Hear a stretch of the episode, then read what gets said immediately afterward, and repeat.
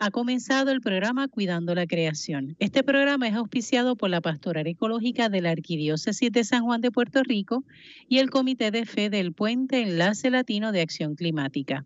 Los domingos a eso de la una de la tarde por Radio Paz AM 810 tenemos este espacio de diálogo interdisciplinario multisectorial de base de fe ecuménico e interreligioso en el cual hablamos sobre la realidad del planeta o la realidad de nuestra casa común.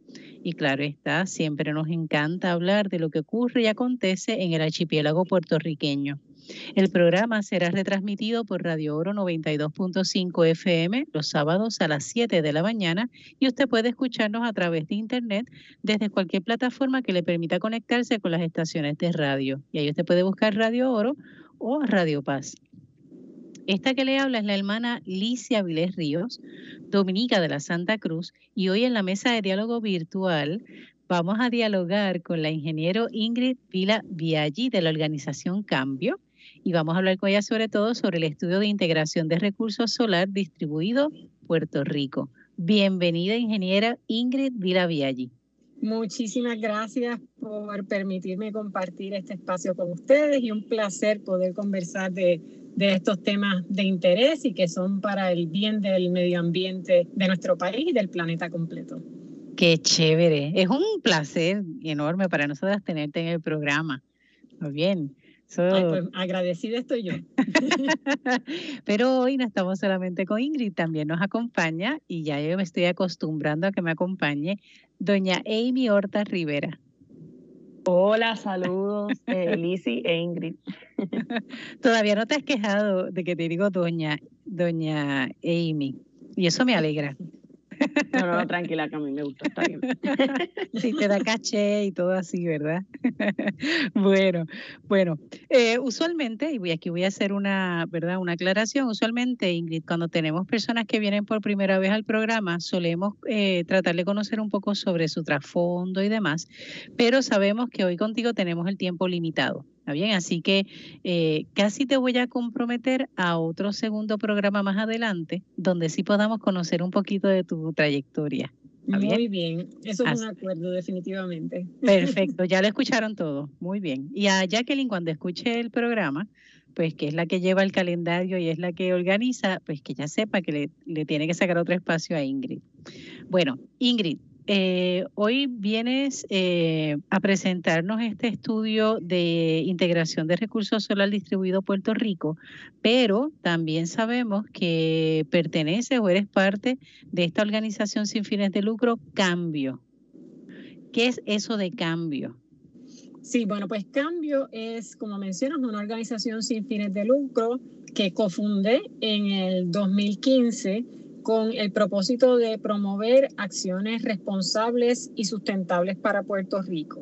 Y desde entonces, pues hemos estado concentrando nuestros esfuerzos en la investigación, el diseño y la implementación eh, de políticas y estrategias sostenibles y responsables. Eh, por nuestro propósito, ¿verdad?, es es contribuir a la construcción de una sociedad puertorriqueña que sea más justa, que cuente con mayores oportunidades, capacidades y recursos.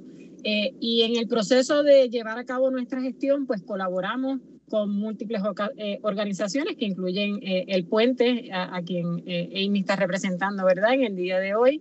De igual manera, otras múltiples organizaciones y a través de esos esfuerzos colectivos pues hemos desarrollado iniciativas y propuestas de país como lo es eh, Queremos Sol, eh, que pues es la base, ¿verdad?, del tema que vamos a estar tocando hoy, es la fuente de inspiración y de información para entonces el estudio que llevamos a cabo de modelaje, pero aparte de los temas energéticos, pues también trabajamos de lleno los otros temas de medio ambiente, como es el tema de manejo de residuos sólidos, otro gran, ¿verdad?, tema de, de problemática actual en el país y un gran reto que tenemos, y eh, los temas también de eh, recursos de agua y conservación de agua. Así que trabajamos esos tres temas principales eh, con una integración transversal para mí importante, ¿verdad? Por mi experiencia también en el, en el gobierno y en el servicio público, de siempre asegurar una gobernanza participativa y siempre asegurar transparencia en todos los procesos y asegurar que haya eh, rendición de cuentas adecuada, tanto en las gestiones que nosotros realizamos como en las propuestas que presentamos. Interesante. Eh, sería oportuno que pudieras explicar un poco sobre Queremos Sol. Es un tema que lo hemos trabajado aquí en el programa y hemos tenido algunos miembros, ¿verdad?, que, componen Queremos Sol, pero para beneficio de los que hace tiempo no se conectan, ¿verdad?, eh, que nos ayudes a refrescar. Queremos Sol, ¿qué es específicamente o cómo surge? Pues Queremos Sol eh, surge en el 2018, eh, luego del paso del huracán María y luego de que eh, viéramos, ¿verdad? Y todos sufriéramos las consecuencias del huracán sobre nuestra red eléctrica. un grupo de organizaciones y expertos nos dimos a la tarea de sentarnos a diseñar una propuesta de transformación sostenible del sistema eléctrico. Y esto, un tanto también motivado por los eh, eh, esfuerzos que estaba comenzando a promover el gobierno de transformar la red eléctrica, pero no necesariamente de manera sostenible, sino continuando con estas inversiones en gas natural, eh, promoviendo el tema de la privatización como la transformación que supuestamente necesitaba el país para tener una red eléctrica confiable. Pues con el expertise que teníamos las diversas organizaciones que componen Queremos Sol, que incluyen nuevamente el puente, ¿verdad? Sierra Club, eh, la UTIER, la Asociación de eh, Gerenciales de la Autoridad de Energía Eléctrica, profesores de la Universidad de Puerto Rico, eh, IEFA, que es el Instituto de Economía y Financiamiento eh, Energético, eh, y otras organizaciones eh, también colaboradoras, pues sabíamos que esa ruta que perseguía el gobierno pues no es la que correspondía ni,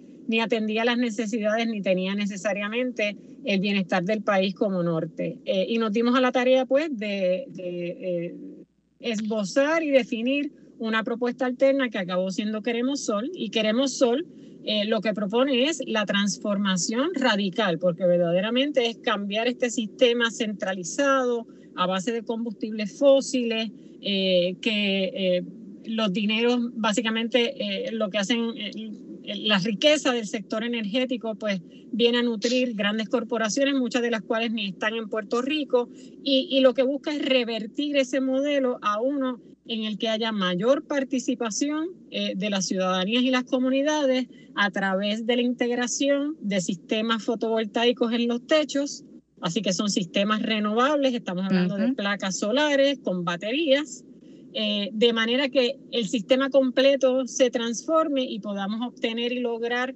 eh, un objetivo de integración y generación de energía renovable de 50% al 2035 y alcanzar el 100% de generación renovable al 2050.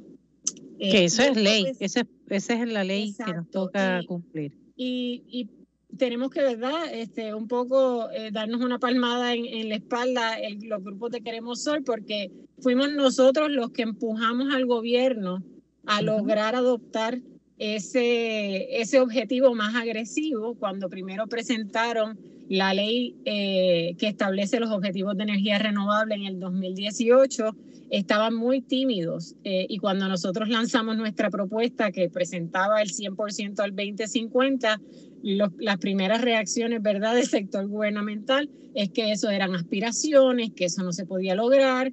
utópico, utópico, me imagino. Exacto.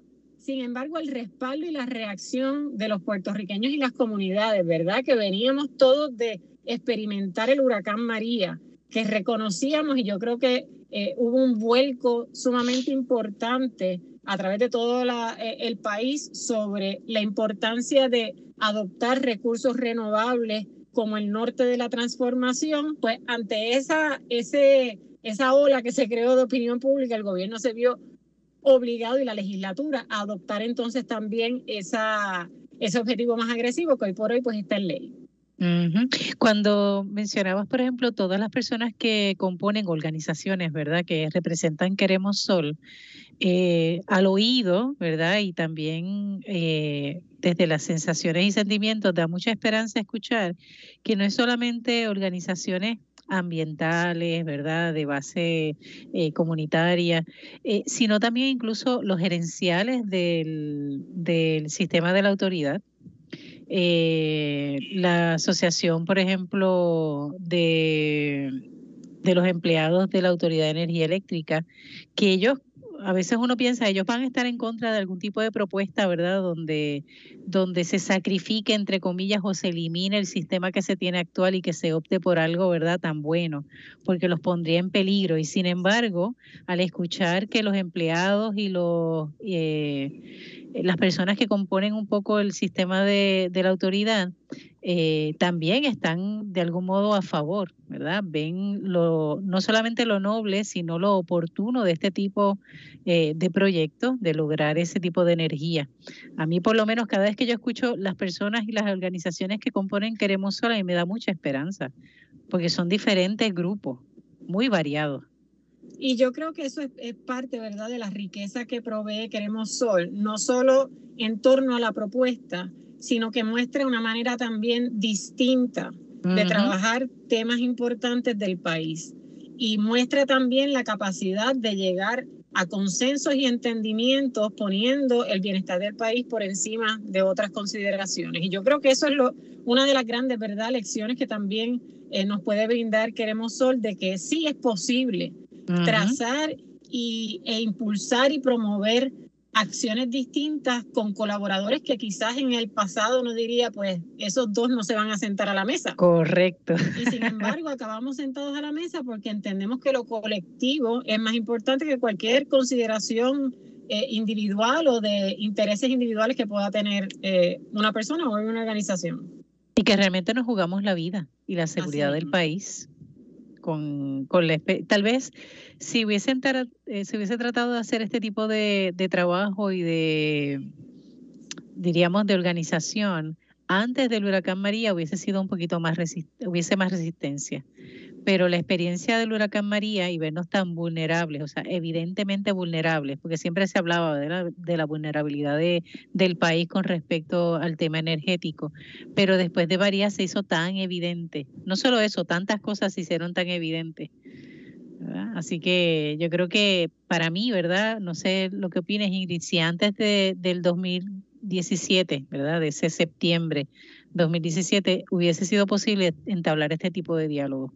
Yo creo que lo que permitió en parte el huracán María eh, fue el junte de voluntades, porque eh, me parece que todas las organizaciones que conformamos Queremos Sol, eh, ya estábamos claras en que era necesario un cambio, incluyendo a las organizaciones laborales de la Autoridad de Energía Eléctrica. O sea, ellos, previo al huracán María, ya ellos estaban conscientes de que había una necesidad de transformar la autoridad, que había una necesidad de moverse hacia las energías renovables y no estaban opuestos a ese tipo de transformación. Pero lo que sí el huracán María ayudó a, cuajar bien fue ese junte de voluntades para poder definir una propuesta y pasar de, de pues, eh, la reacción, ¿verdad? Pasar de, de esa reacción inicial de me opongo porque sé que no es bueno, a sí me opongo porque sé que no es bueno lo que está proponiendo el gobierno, pero aquí está la alternativa y la propuesta. Entonces, Ingrid, para que quienes nos escuchan tengan claro, actualmente el gobierno se supone que tenga la meta que para el 2050 logremos y alcancemos 100% de energías renovables. Correcto. Que nos movamos a eso. Eh, pero en el camino han propuesto establecer un paso intermedio eh, utilizando, por ejemplo, otro tipo de energía también con combustible fósil, eh, como es el gas metano. Y eso no es lo que quiere Queremos Sol. Eso no es lo que nos conviene realmente, ¿correcto? Correcto. Y, más que no nos conviene, es que no es necesario. Ah, eh, y eso es parte, yo creo que, de, de el discurso que hay que comenzar a cambiar y hay que eh, revertir de la narrativa que lleva el gobierno, porque el gobierno lo que está diciendo es que es, estas inversiones en gas natural, eh, y un poco para dar trasfondo, ¿verdad?, a la radioaudiencia, eh, nuestro sistema eléctrico actualmente es a base en 98% de combustibles fósiles, principalmente petróleo, y ya tiene un componente importante también de gas metano como el, combustible que entonces eh, se utiliza para generar la electricidad.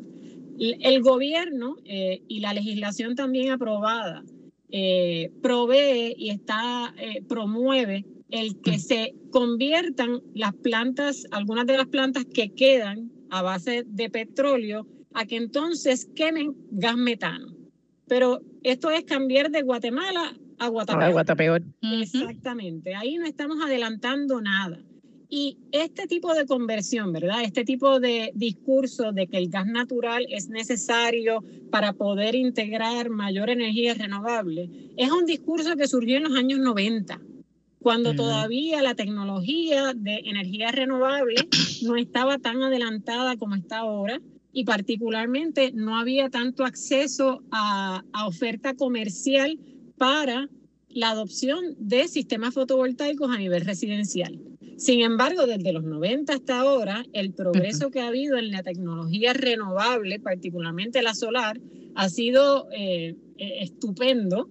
Y ya el tema de gas natural no es, o sea, se ha mostrado primero que eh, la teoría que había en los 90 no era correcta y que no es necesario esa inversión en gas natural para lograr la transición.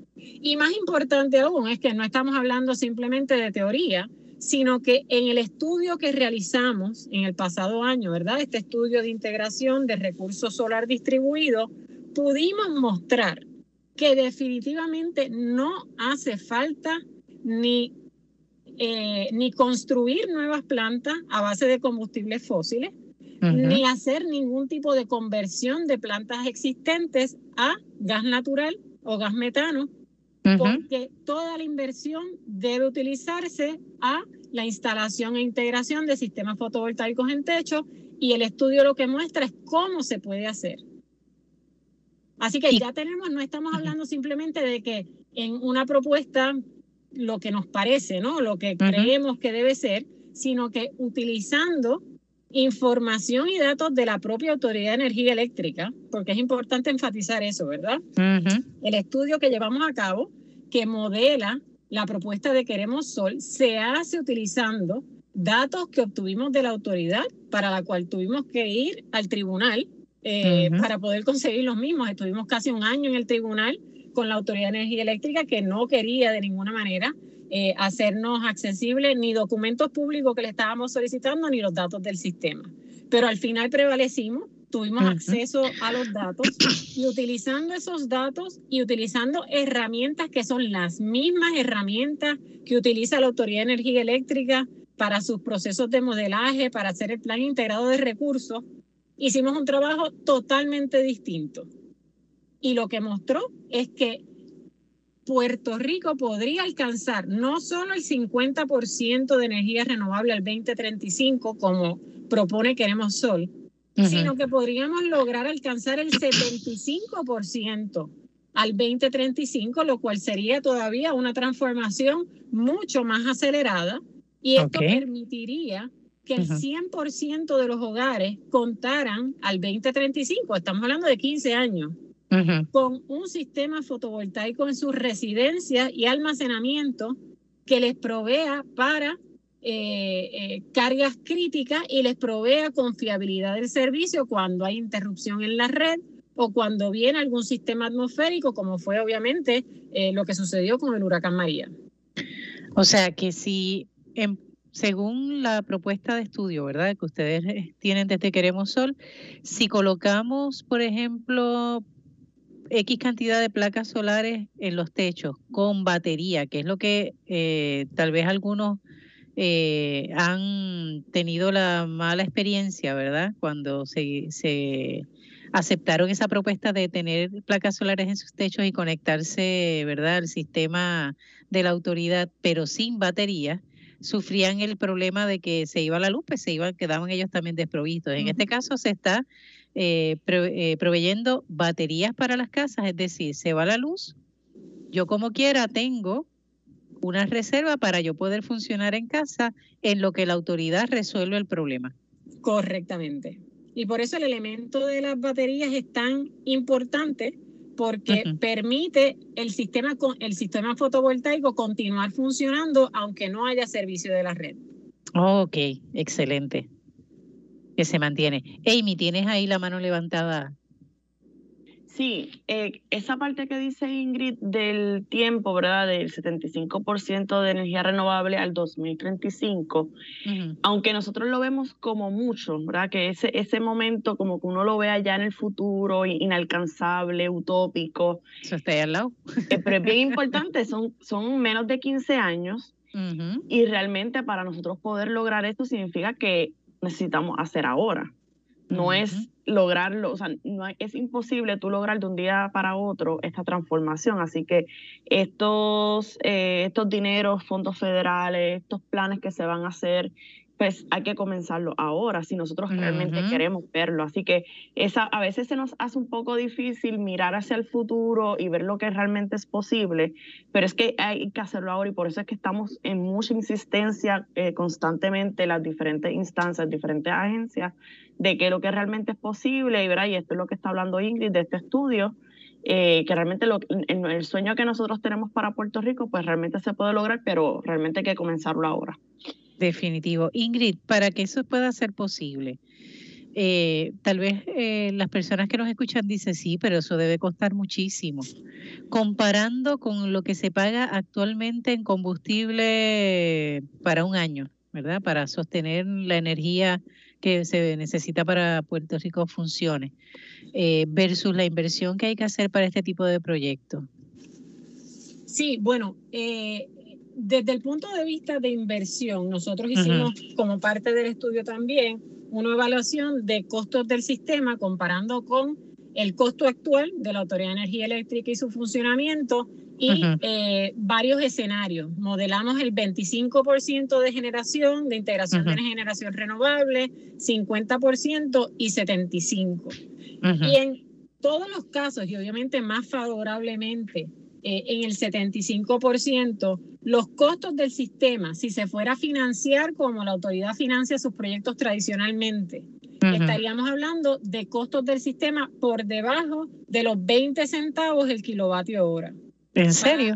sí, y, de y es importante resaltar una diferencia en, en, lo que serían esos 20 centavos versus los 24 centavos que estamos pagando hoy, aparte de que serían menos estamos hablando de una tarifa que sería estable, porque estamos hablando de una tarifa que en el 75% depende de energía renovable y solo un 25% dependería todavía de alguna generación a base de fósil, lo que implica que solo el 25% estaría dependiente de las fluctuaciones del mercado de la compra de combustible.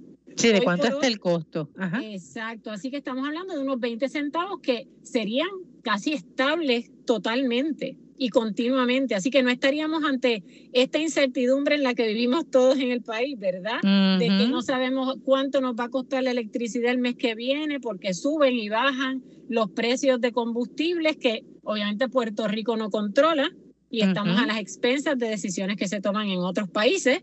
Y sin embargo, con este, este modelo que estamos presentando y con esa integración de sistemas renovables, eh, podríamos tener una tarifa estable.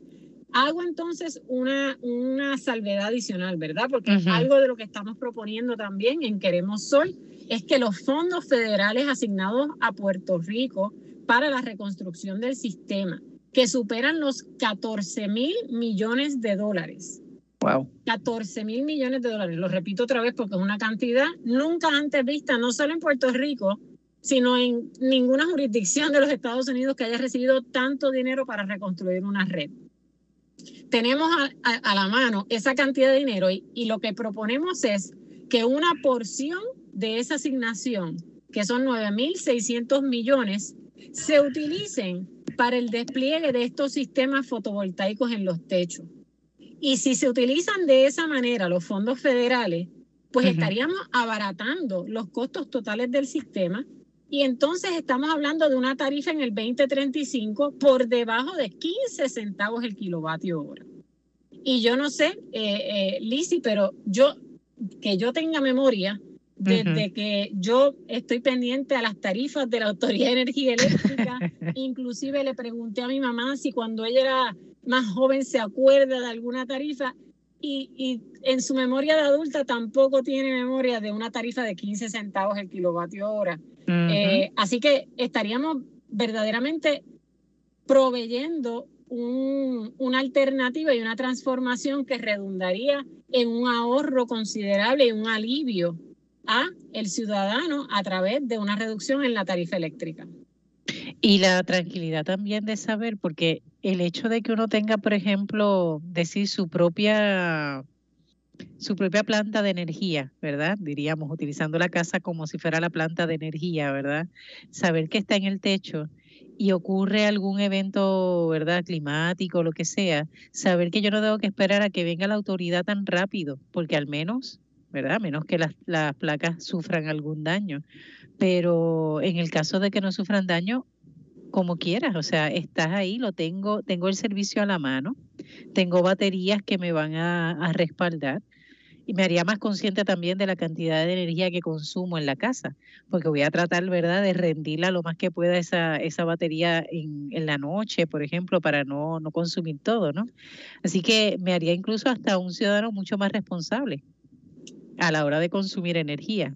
Definitivamente, y ese aspecto de, resiliencia, ¿verdad? Que es una palabra que se ha utilizado muchísimo en Puerto Rico luego del paso del huracán María. Eh, ese aspecto de resiliencia para eh, las organizaciones de Queremos Sol era fundamental. Porque si hay una lección eh, clara y contundente que nos dio el huracán María, es que tenemos que asegurar que las personas tengan acceso a servicio energético para atender demanda crítica. Y cuando hablamos de demanda crítica, es que el ciudadano en su hogar pueda operar su nevera, que no se le pierdan obviamente los alimentos, que pueda operar su equipo médico, si tiene alguno, que pueda prender un abanico, pueda recargar su celular, o sea, que pueda continuar con un servicio básico por lo menos que no ponga en riesgo su vida, porque fueron miles las vidas que se perdieron en el huracán María y la causa principal asociada fue la falta de servicio eléctrico. Así que uno de, los, uno de los nortes que guía la propuesta de Queremos Sol es esa reducción de vulnerabilidad proveyendo sistemas fotovoltaicos en los techos de los hogares de, la, de manera que, como muy bien mencionaba Lizzie, la persona tenga la generación justo en el lugar donde la necesita, que es en su hogar. Wow. ¿Cómo cambiaría la configuración, por ejemplo, de, de las plantas actuales? Por ejemplo, si logramos tener ese 75%, ¿verdad? Eh, con los, el 100% de los techos de residencia, no hablaste en ningún momento de, industria, hablaste solamente de residencia con sus baterías. Pues ¿Cómo configura?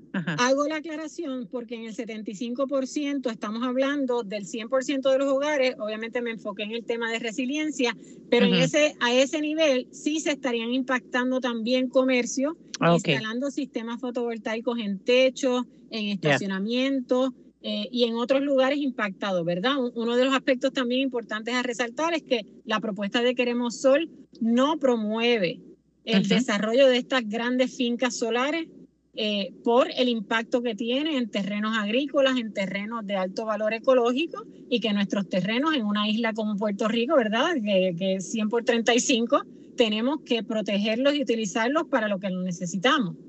Y teniendo el recurso de los techos, no hay necesidad por la cual estar impactando terrenos que tienen otras capacidades y tienen otra, eh, eh, pueden tener otra prioridad para el país, como es la seguridad alimentaria, estarlos entonces utilizando para sembrar placas solares. Eh, así que en ese 75 sí estamos promoviendo el que se instalen sistemas fotovoltaicos en comercio. ¿Y usted sabe cuánto calor se genera en un estacionamiento de un centro comercial cuando uno va de día. Sí. Es muchísimo. Y poder saber que tal vez no en el techo únicamente, sino que se creen techos, ¿verdad? Techos verdes, crearía también sombra porque es interesante, los centros comerciales no están diseñados con árboles en la mayoría, pero todo el mundo busca cualquier esquinita que al menos tenga un abismo de, de ¿verdad? Un, chipito de sombra para uno decir, me estaciono ahí. Imagínate entonces ese estacionamiento, ¿verdad? Con un techo verde que te permita al menos tener no solamente eh, un lugar donde estacionarte, sino también que al menos el, el carro no esté tan caliente cuando vayas a montarte nuevamente. O sea, que tiene beneficios adicionales. Así diríamos.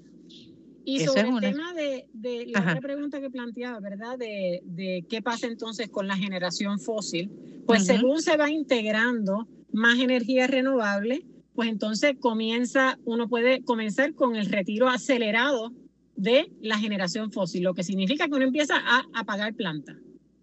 Y en, el estudio hicimos, eh, presentamos una propuesta, ¿verdad?, de ese calendario de retiro de plantas de generación fósil de la Autoridad de Energía Eléctrica.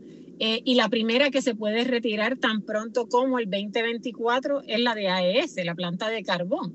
Gloria a Dios. Ay, Dios mío, eso sería genial. Sí, y por eso es que también, o sea, promovemos el que esto se comience ya, ¿verdad? Como decía Amy.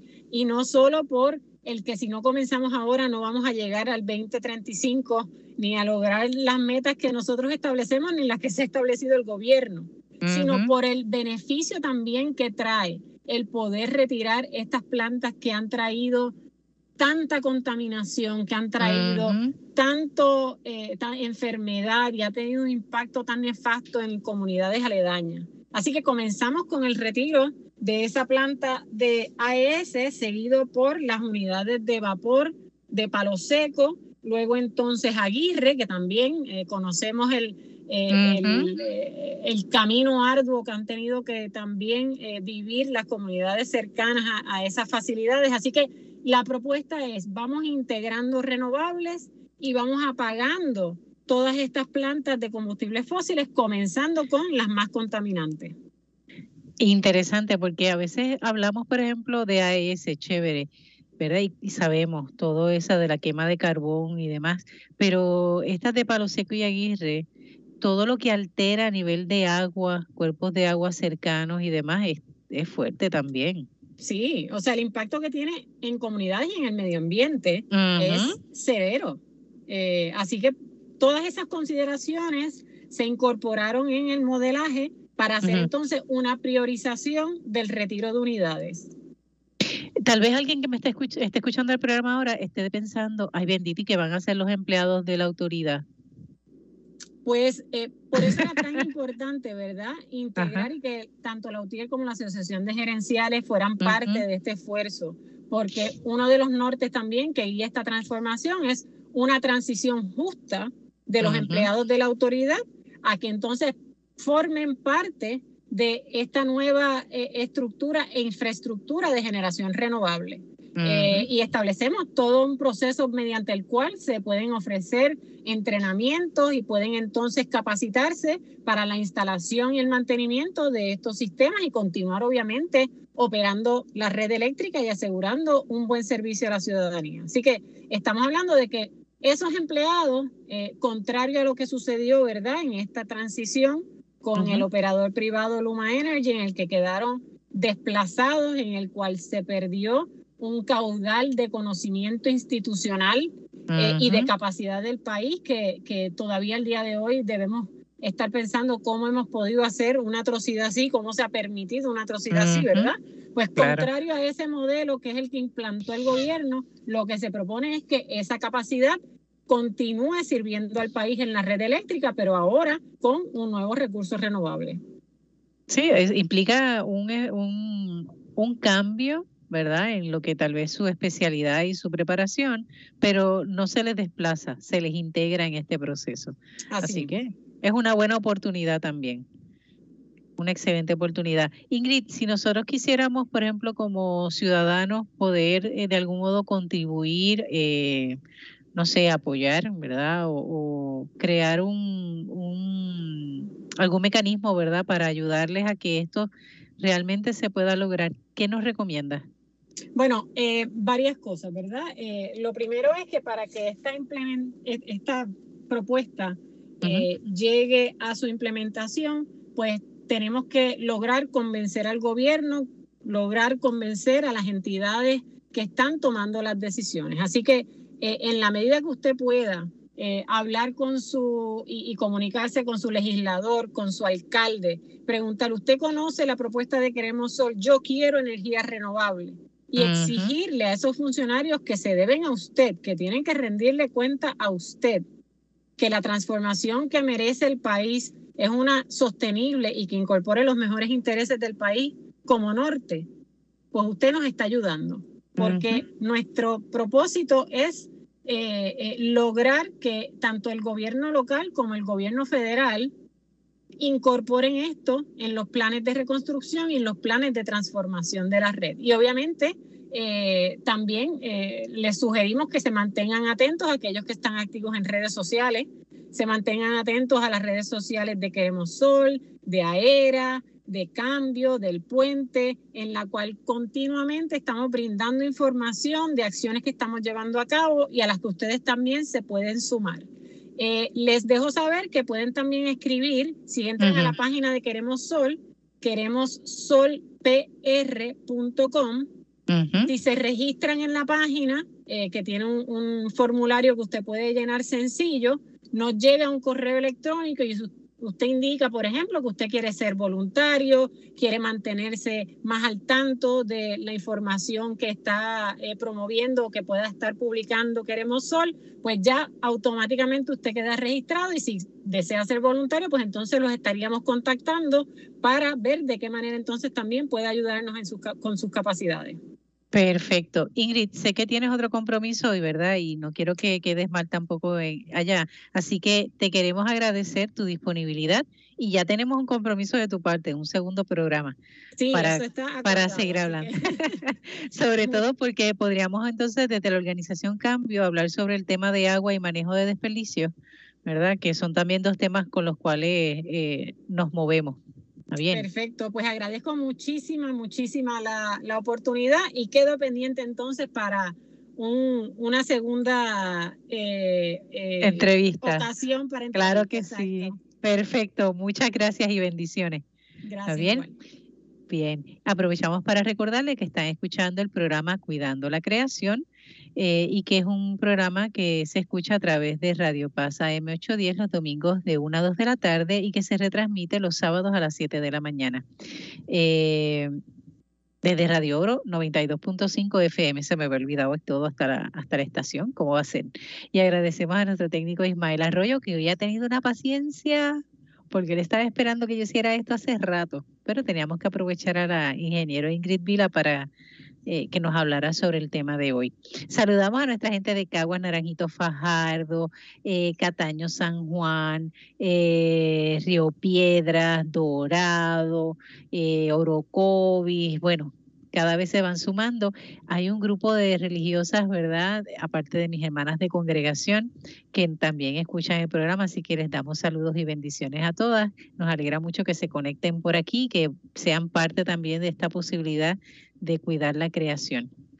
Si usted quiere contactarnos o quiere saber un poquito más sobre el programa, usted puede entrar a Facebook y escribe Cuidando la Creación y le va a aparecer el perfil o le va a aparecer también la página, que es otra forma, ¿verdad?, de promocionar las actividades y los, el programa, los temas que vamos a estar hablando semana tras semana. Y este programa, pues, está vinculado también a Enlace Latino de Acción Climática y aprovechamos a Amy, que está aquí, para que nos hable un poquito sobre ELAC y de cómo podemos contactarnos. Y no sé si hay alguna actividad, Amy. Tú me dices. Sí, hola Lizy, pues mira. Hola. Eh, ya estamos eh, cerrando, ¿verdad? El capítulo del 2021 ha dado candela, ¿cómo es? ¿Qué? ¿Qué? ¿Qué?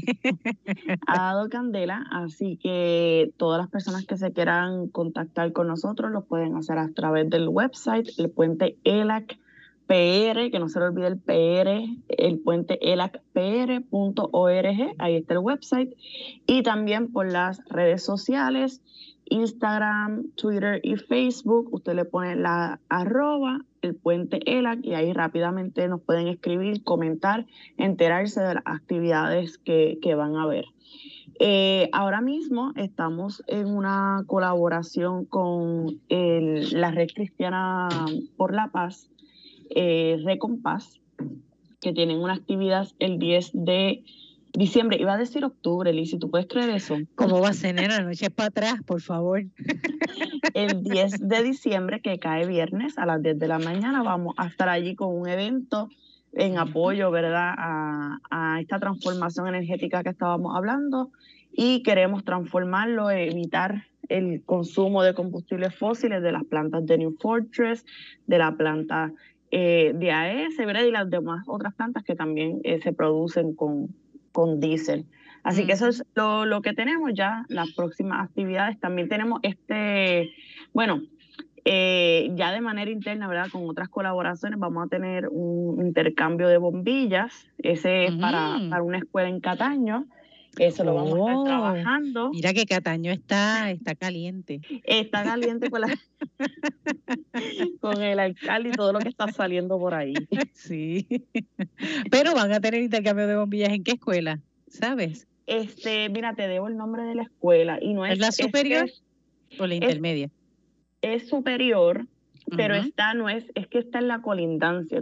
Yo sé que tú me has enseñado cuál es la ah, diferencia ahí, pero yo creo que es Guainabo como tal, pero es justo en la colindancia. Tú sabes que da un paso hacia la derecha y ya. Y estás en Guainabo.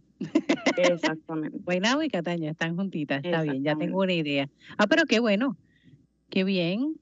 Ahí en ese intercambio este está súper chévere y este sería el tercero que vamos a hacer. Lo hicimos el primero con Bosque Modelo, el segundo lo hicimos con la Iglesia Cristiana Discípulos de Cristo, con la hermana Sari, y ya ahora tenemos el tercero con, con la escuela que se me escapa el nombre, pero con quien estamos colaborando es con la organización Caras con Causa. Ah, ok. Ellos nos han abierto las puertas para hablar del tema de New Fortress y ahora, ¿verdad? Tenemos esta colaboración súper chula donde estamos hablando de energía, de ese proceso de conservación, apago las luces, intercambio las bombillas, ¿verdad? los estudiantes traen, dejan, dejan a sus Eso te iba a preguntar, eso te iba a preguntar, ¿cómo es el intercambio? Porque pensé de momento que era eh, para mejorar de la escuela, pero me imagino que ya las escuelas en eso están... Sí, eso pues le, toca, ¿verdad? al Departamento de, Educación. Eh, no, nosotros lo hacemos con, con los estudiantes, ¿verdad? Con las comunidades que han participado, ellos sacan las bombillas de sus hogares eh, y no las traen a nosotros. Las bombillas que ellos están sacando son las incandescentes y las fluorescentes y entonces nosotros le entregamos totalmente gratis. Le entregamos un paquete de ocho bombillas que son LED, que son mucho más eficientes, ¿verdad? Emiten luz, pero no emiten calor. Excelente. Así que este, son mucho más eficientes y de ahí, ¿verdad? Porque esos son los primeros pasos antes de tú montar tu sistema de energía, ¿verdad? Lo, esto que estamos hablando, de paneles solares, baterías. Antes de tú hacer eso, tú tienes que ver que en tu casa tú puedes cambiar, ¿verdad? De acuerdo a tu eh, situación económica. Así que nosotros utilizamos este intercambio de bombilla para empezar esos procesos de transformación. Qué bien. Excelente. Esa parte me parece buena. El que se pueda ir contribuyendo, ¿verdad? Son gestos pequeños, costosos también, ¿verdad? Porque no es que no sean costosos, son costosos, pero son gestos muy pequeños que hacen grandes diferencias. Porque nosotros aquí en el convento, por ejemplo, eh, hicimos el cambio de, de las bombillas a bombillas LED y realmente uno siente la diferencia. Primero, la habitación se calienta menos Exactamente. Eh, y segundo, vimos también el, la parte de la disminución, ¿verdad? En el consumo. Eh, no tenemos todavía un sistema fotovoltaico, ¿verdad? Para, para, para poder este, utilizarlo en la casa, pero al menos ya, damos ya dimos ese paso y de verdad que hay diferencia. Y tratamos, ¿verdad?, de que también los, los eh, diríamos, los enseres eléctricos sean, ¿verdad?, este, económicos, no tanto en el precio, sino en el consumo ¿verdad? Que economice el consumo de energía.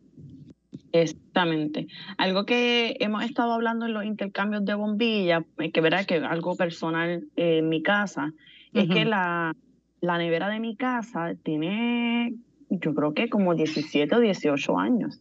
Al tener esa cantidad de años no es tan eficiente como las que eh, vienen ahora. Entonces mi hermana tiene un negocio de comida vegana y compró para el negocio una nevera industrial. Y esa nevera gasta menos energía, es más grande. Es más grande, enfría súper bien y gasta menos energía que la que yo tengo en mi casa desde hace 18 años. ¡Wow! Para hablarte en términos energéticos, ¿verdad? La de casa gasta 11 eh, amperes, ¿verdad? Que es una medida de energía, hay muchas medidas, pero 11. Y la que compró mi hermana industrial gasta 2. ¡Wow!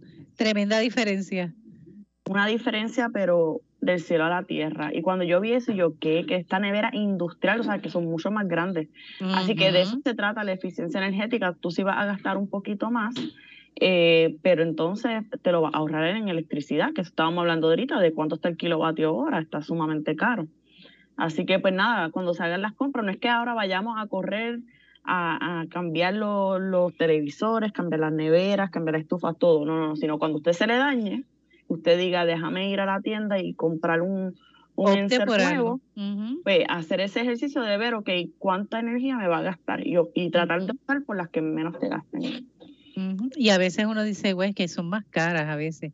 Sí, el costo es un poco mayor, pero uno lo ve luego, ¿verdad? Este, a largo plazo uno ve que uno economiza. Sí, la inversión vale.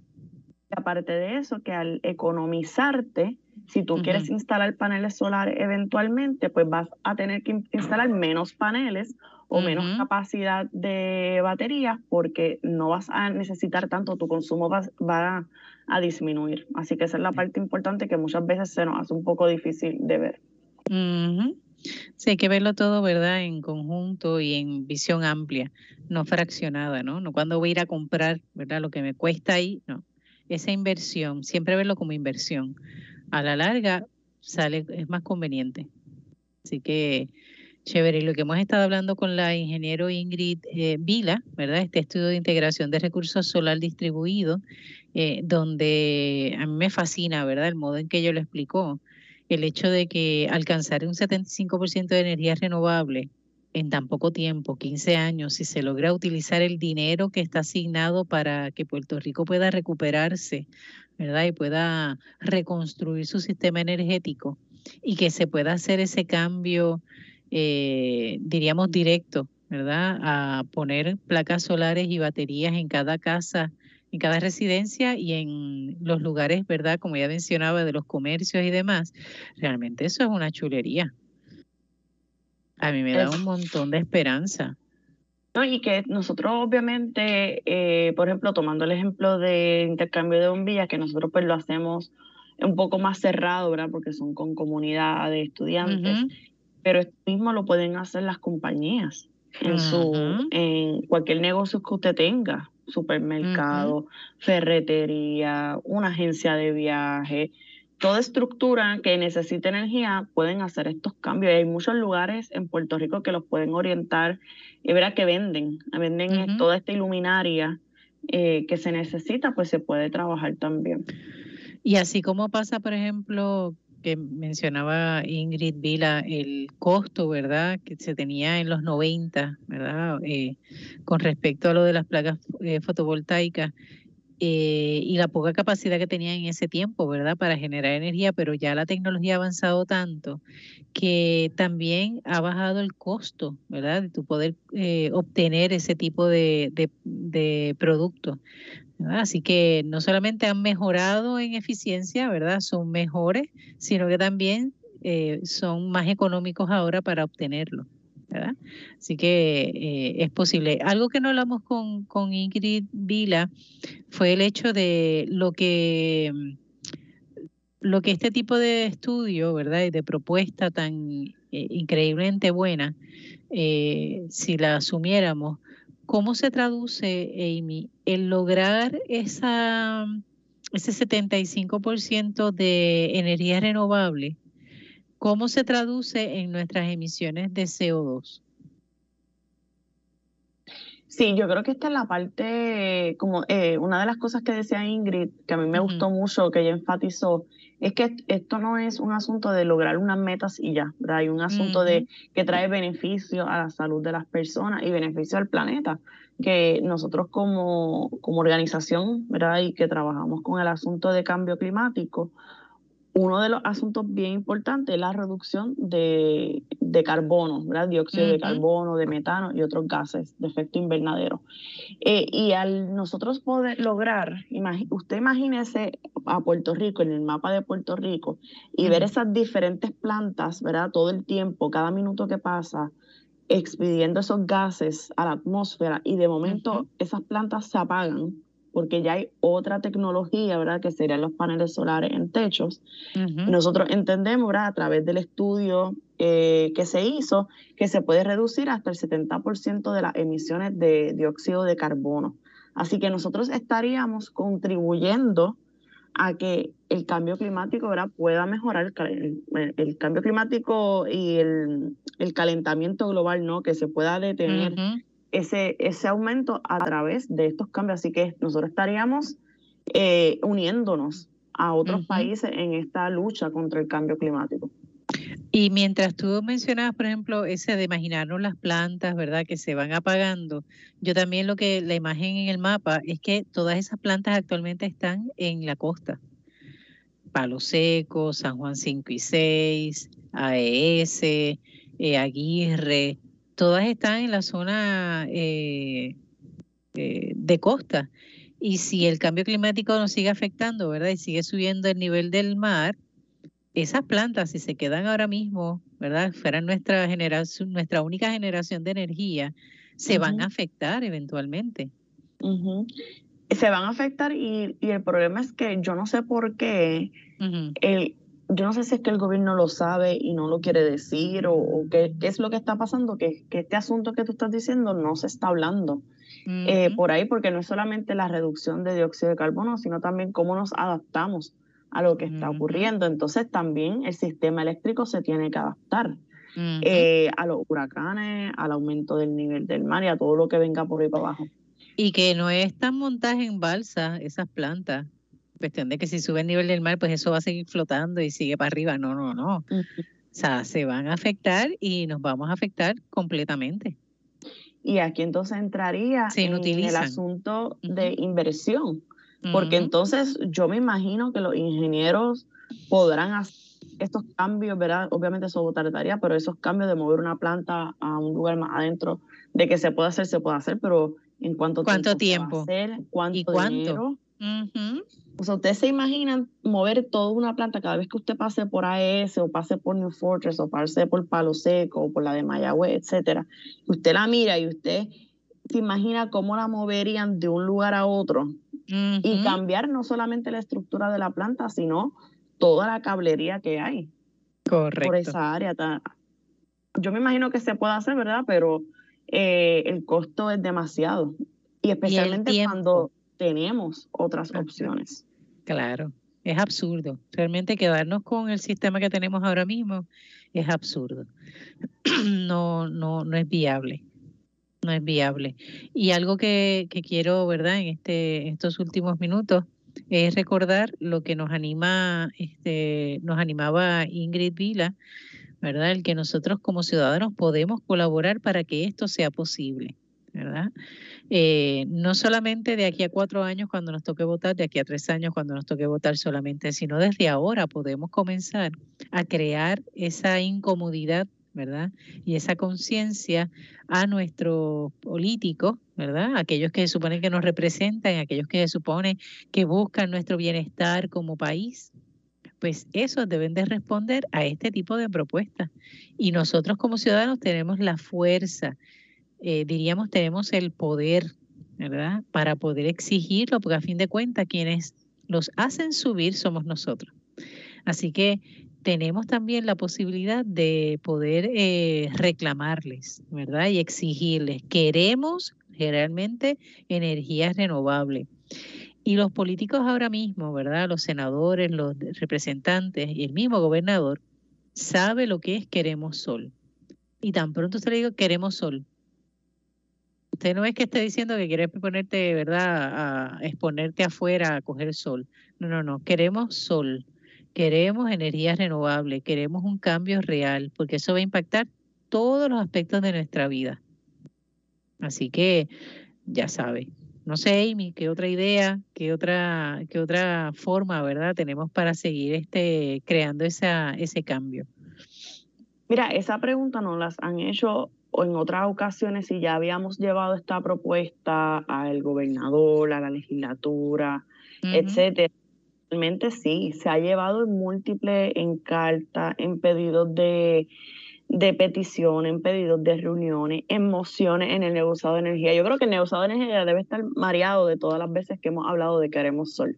Eh, así que el gobierno no puede decir, ¿verdad? No hay manera de que ellos digan que esta propuesta no ha llegado a sus, a sus manos y que no lo han podido atender porque no ha llegado a sus manos, porque realmente está en las manos de ellos y continuamos, ¿verdad? Porque hay muchos eh, asuntos que hay que trabajar dentro del, sistema eléctrico, así que seguimos impulsando constantemente esta, esta propuesta. Así es. Y yo recuerdo, Amy, en, hace unos hace como un mes atrás tuvimos la oportunidad de entrevistar, y ahora mismo se me escapa el nombre, pero fue un señor, que pena que Jacqueline no está, porque de seguro ya lo recordaría rapidito, eh, que nos habló sobre los carros eléctricos. Y él mencionaba que hay una ley en Puerto Rico con esto de que eh, para el 2050 se supone que estemos al 100% ¿verdad? de energías renovables. Se supone que los gobiernos municipal y estatal a nivel de vehículos, no recuerdo si era para el 2025, 2035, un número así, antes del 2050, tenían que ser eh, vehículos eléctricos. Sí, mira, lo tengo aquí. Tú me lo estabas diciendo y yo rapidito buscando en la computadora. Excelente. Porque yo lo tengo aquí en la ley 33, es la ley 33 de cambio climático, la del 2019. Dice aquí que deben empezar, ¿verdad?, a adquirir vehículos de naturaleza híbrida o cuyo funcionamiento sea con métodos alternos a combustibles fósiles con el fin de que el año fiscal 2027-2028 todos los vehículos adquiridos eh, cumplan con esas condiciones. Si ahora mismo eso se implementara, ¿cómo vamos a funcionar? No, pero estos son los vehículos del gobierno como tal. Del gobierno como tal, sí, pero es que imagínate, la policía, bomberos, o sea, estamos hablando de, todo, municipales, los que recogen basura, este, ornamental, todo. Imagínate. Exactamente. Y digo, y también ya, ya esto aquí como algo bien personal, hay algunos que no deberían de tener carro, este... Ah, vamos, ya estás mencionando Cataño, ya estás mencionando Cataño, vamos. Hay algunos que no deberían, ellos que se lo quieren, ¿verdad? Porque eso ya es de uso personal. Claro, de acuerdo contigo. Bueno, Amy, eh, gracias por conseguirnos ese diálogo con Ingrid Vila. Bien, daremos seguimiento para ese segundo ¿verdad? encuentro con ella y que podamos conocer también un poco de su trasfondo, eso no los debemos. Así que eh, ya saben, tenemos la alternativa en nuestras manos para hacer la diferencia. Bien, así que seguimos cuidando la creación. Hasta la próxima semana. Dios les bendiga.